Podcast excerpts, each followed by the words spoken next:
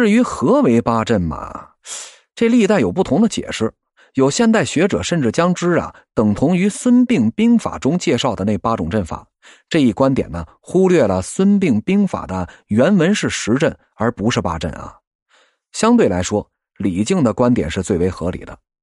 他说，早期军队在井字形的土地上训练，大将居中，八支部队环绕四周，分为所谓的四正四旗，正好是八阵。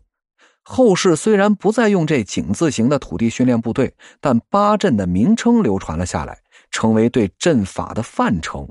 如此再看《三国志·诸葛亮传》里边的那句“推演兵法，做八阵图”，那就很好理解了。所谓的八阵图啊。其实就是诸葛亮使用的一本练兵手册。由于他留下的军令、兵要等兵书全都给失传了，令今人呢很难知道诸葛亮版的八阵的具体内容。好在呀，现存《北唐书钞》等书录中啊有军令的只言片语，对阵法呢是有所提及的。比如啊，闻五谷音，举黄渤两半翻合旗为三面圆阵。听到敲五下的鼓声，看见举起两半幅黄渤指挥旗合作了一面旗帜，那就要布列三面圆阵。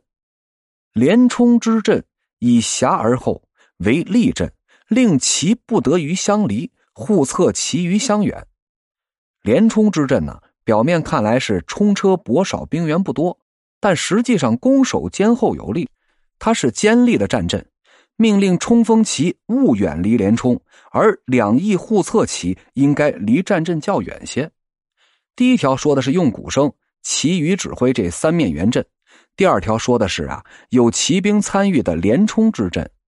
这两个阵名都不见于孙膑兵法，可能是诸葛亮的原创阵法。虽然已经很难知道这两个阵的具体摆法了，但不难看出啊。他们的特点依旧是实用，不含任何玄虚的成分。诸葛亮的阵法在这三国时代啊就很是有名。蜀国灭亡之后啊，司马昭是特意让这陈协呀去学诸葛亮围阵用兵以伏之法。后来呢，晋人对八阵图多有应用。《晋书》说，马龙率军平叛，以八阵图做偏厢车。所谓偏厢车呀。就是一种装有刀刃的护具的战车，在战阵中使用。第三呢，阵法为何被神化了呢？既然古代兵书中的阵法都很实用，那为什么到了明清文人的笔下，阵法就被神化了呢？至少啊，有这么以下两个原因。这第一呀，在古代，兵书长期被统治者列为禁书，致使很多有实用价值的兵书啊失传了。早在东汉的末年。曹操就下令科禁内学兵书，这里的内学指的是谶纬，也就开了将谶纬和兵书同列为禁书的先例了。在这唐宋两代啊，兵书也是被明确列为禁书的，私藏者那是要徒二年的。陈寿所编的《诸葛亮集》在宋代以后失传，或许呀，就正于该书中收录了大量军事内容，民间流传很少有关。自此之后啊，八阵图是什么，开始就成为了一个问题了。清代禁毁了一大批明代的兵书，有学者统计啊，明代有兵书一千零二十三部，而收入《四库全书》的呀只有五部，尤其毛元仪的《武备志》、曹飞的《筹兵要言》等，因有唯爱内容，严禁刊刻。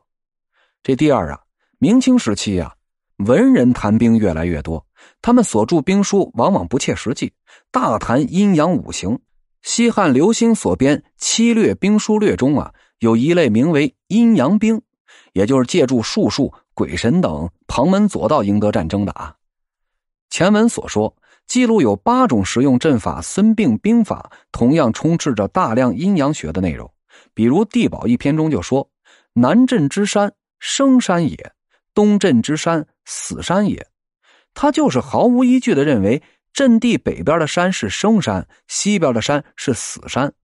阴阳学呀，对中国兵法影响那真的是很深远的。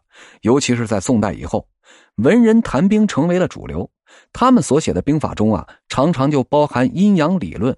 即便是著名的《五经总要》《武备志》，那也不例外。